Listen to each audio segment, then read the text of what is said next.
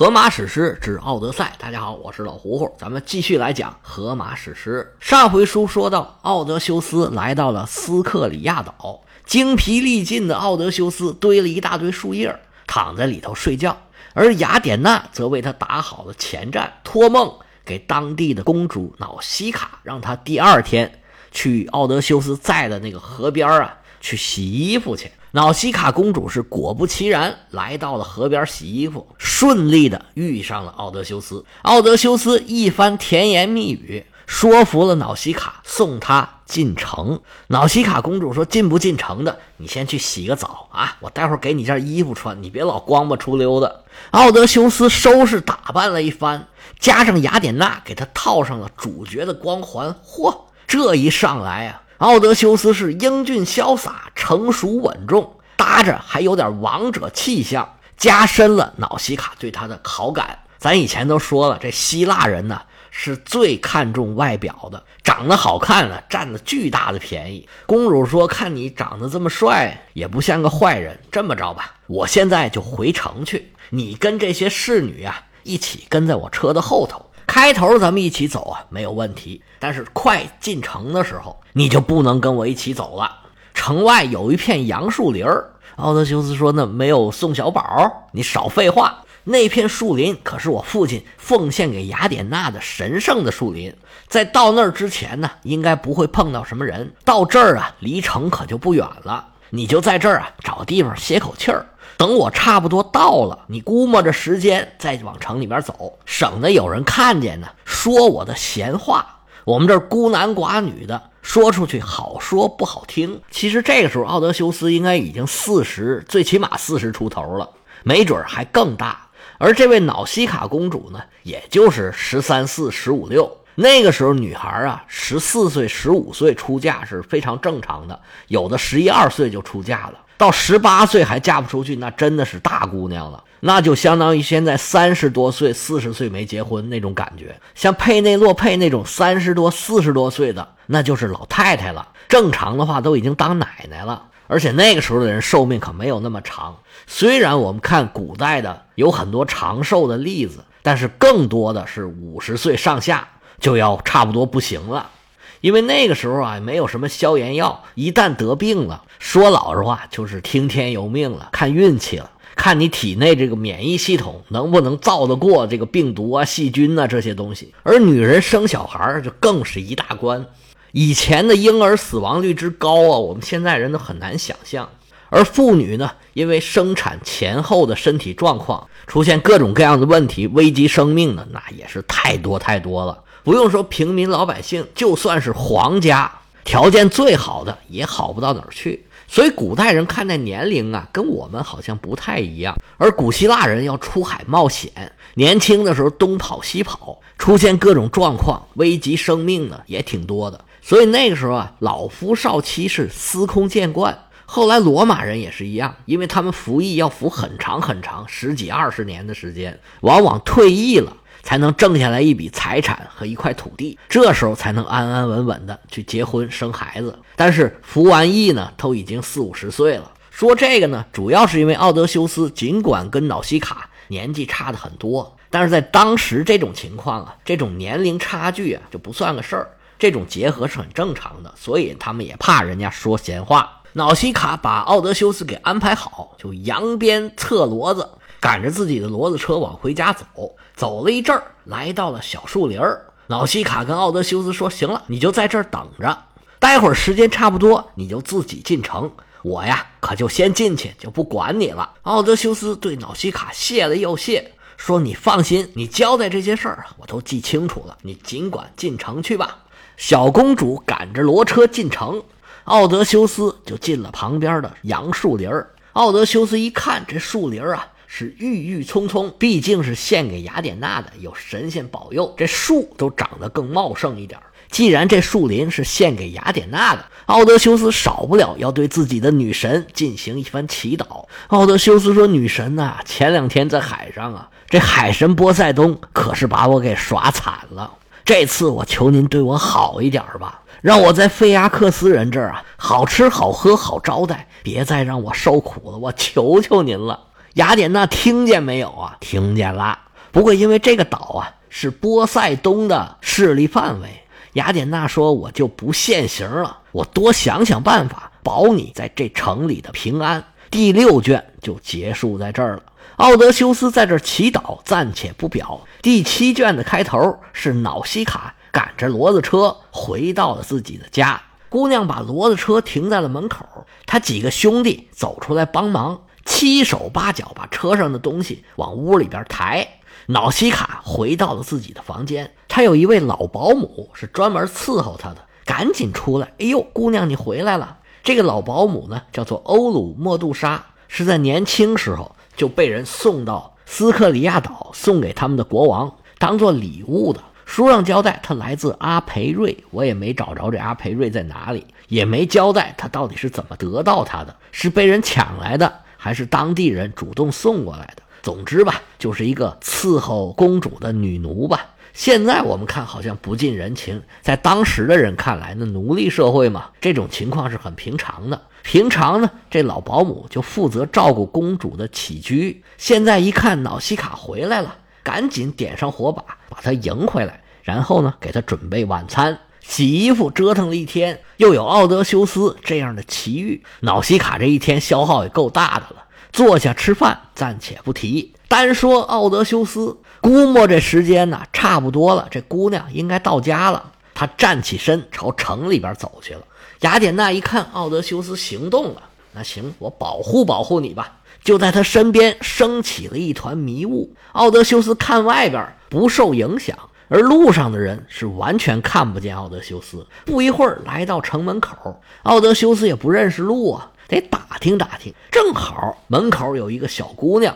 拎着一个水罐，慢慢往前走。奥德修斯走上前去问说：“小朋友，麻烦我问一下，请问阿尔基努斯家他住哪儿啊？”小姑娘微微一笑说：“你是外地人吧？阿尔基努斯是我们的国王啊，他住哪儿你都不知道啊？”奥德修斯说：“那确实不知道，我真的还就是外地人，我非常不幸流落至此，没有亲戚，没朋友。”想要求国王啊来帮我的忙，小姑娘点点头说：“啊，那你可问对人了。国王阿尔基努斯啊，跟我父亲是好朋友，他就住在我家的旁边，正好我顺道，我就带你去吧。”奥德修斯高兴坏了，那感情好啊，那就麻烦小姑娘你头前带路，我在后头跟着你啊。这小姑娘说呀：“我给你带路那是没有问题，不过你呀别说话，你就静静的跟着我走。”路上看见人呢，你也别好奇，你别跟别人说话。我们这儿的人呢，对你们这些外地人没什么耐心，你可别一言不合跟人起了冲突就不好了。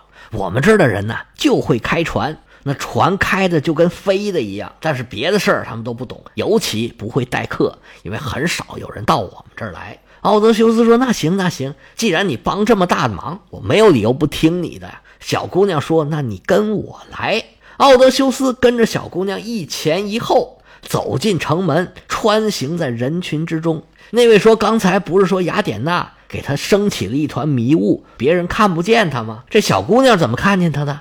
别人确实看不见，但是这小姑娘就是雅典娜本人，她就是专门变成一个小姑娘给奥德修斯带路来的。奥德修斯往城里走，这俩眼不闲着，果然如瑙西卡所说，进城之前呢，城门两边是两个港口，港口建的是又宏伟又漂亮，一艘艘大船、小船在码头上停的是整整齐齐。城门两边是城墙，上头还有围栅。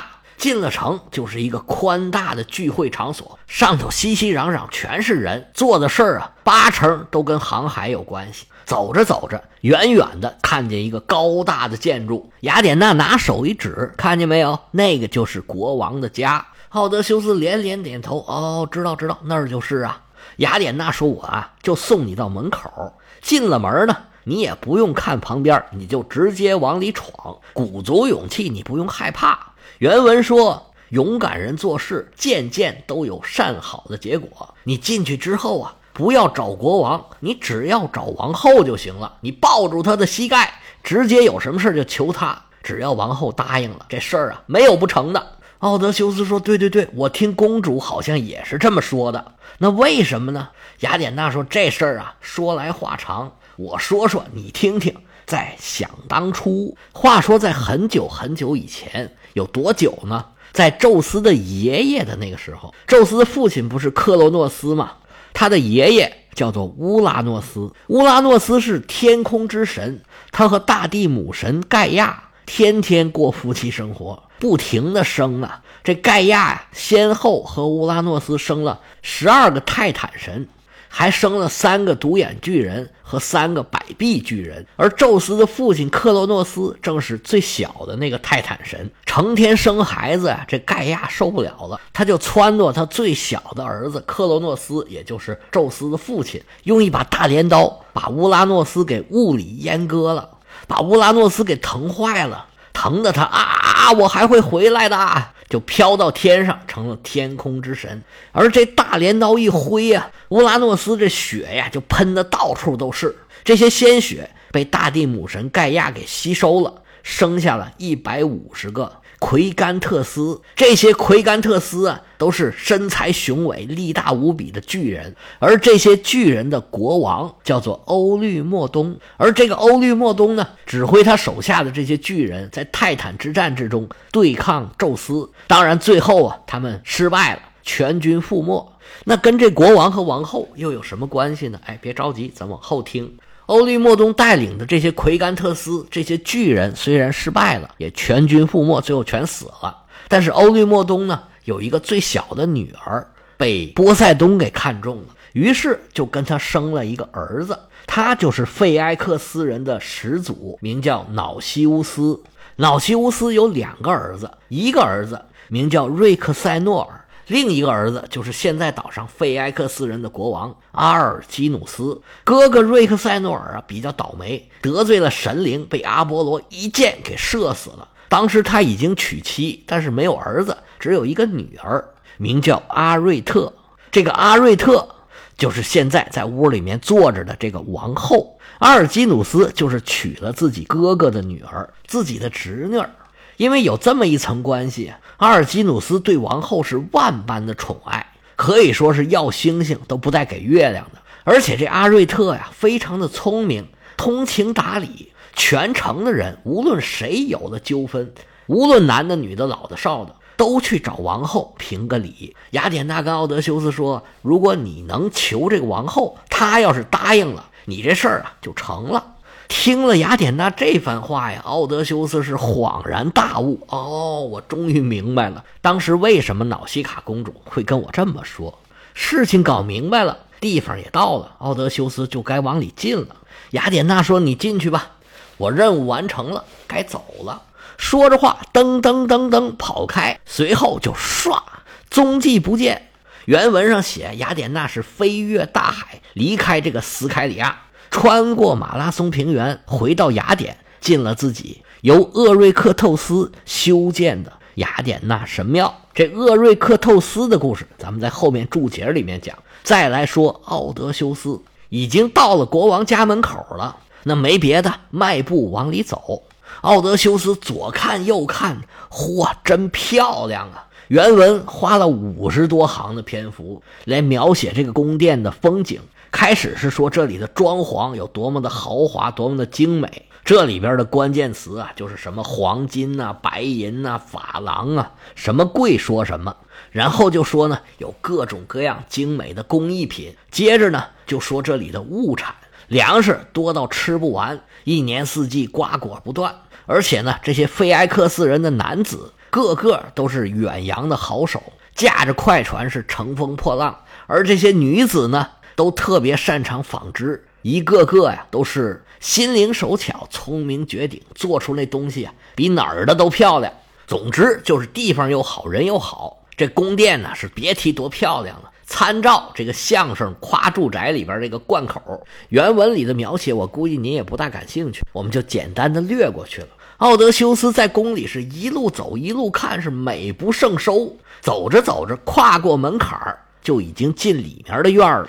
当时国王带着几个贵族啊，正往地下泼酒祭奠神的使者赫尔墨斯。按照当地的风俗，上床之前最后一杯酒就是给赫尔墨斯的。奥德修斯在整个宫殿里一路走啊，旁边的人都是茫然不知。原来啊，雅典娜给他这障眼法还一直管用呢，这让奥德修斯少了很多的麻烦。奥德修斯见到了国王阿尔基努斯，还有王后阿瑞特，三步并作两步走到王后面前，扑一把就把王后的膝盖给抱住了。这是传统的科技与狠活这高科技啊，就是他这个障眼法。狠活就是奥德修斯的这张嘴。奥德修斯来到了王后的面前，这科技已经没用了，迷雾通就消失了，给王后吓一跳。这谁呀？上来就抱腿，这耍流氓啊！搁现在得打死。不过按照当时啊，应该就是这个风俗。王后阿瑞特定睛一看，哎呦，这是一个半大老头，长得还挺帅。说你是谁呀？有什么事求我吗？奥德修斯说：“我当然有事求您了。我早就听说您呐，宅心仁厚，不但自己家庭幸福，儿女健康，还能让所有的臣民全都是安居乐业。您简直就是救苦救难南海观世音菩萨。所以我历尽千辛万苦啊，来到您这儿，这只有您才能帮我呀。您无论如何得帮我这个忙啊。”奥德修斯突然间出现。把整个房间的人，连国王在手下的这些人都吓了一大跳。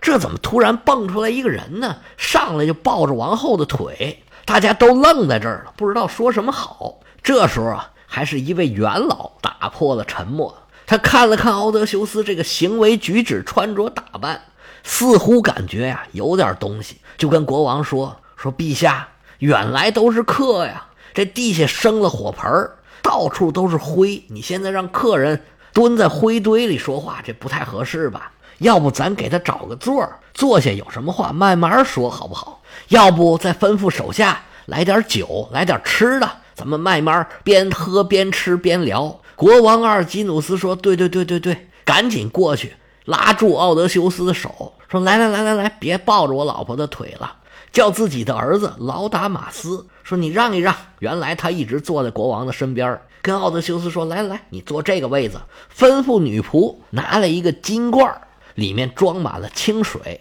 倒在银盆里，给奥德修斯洗了手，又端过一个小桌，上面摆满了吃的。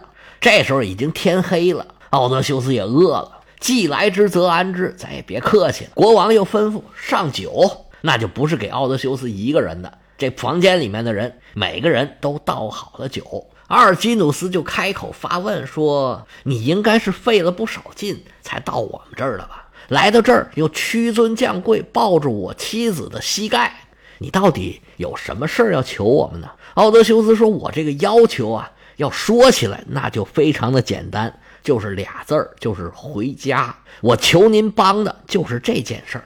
但是对您来说，这事儿啊。”一方面可能要耗费大量的资源了，毕竟要把我送的那么远也不容易。但是这事儿对您来说呀，可以说是易如反掌。只要您愿意帮我，那肯定是能帮得到的。阿尔基努斯说：“今天呢，天色已晚，我们在座各位啊，早已经是酒足饭饱。这样吧，今天各自啊先回家，明天一早我们会请更多的长老。”我们这岛上所有的头面人物全部到我这儿来聚会，我们要举行一个盛大的祭祀仪式。我们要听听神明到底是怎么说，看看众神呢，他们愿不愿意帮助你。其实你到底能不能回到家去？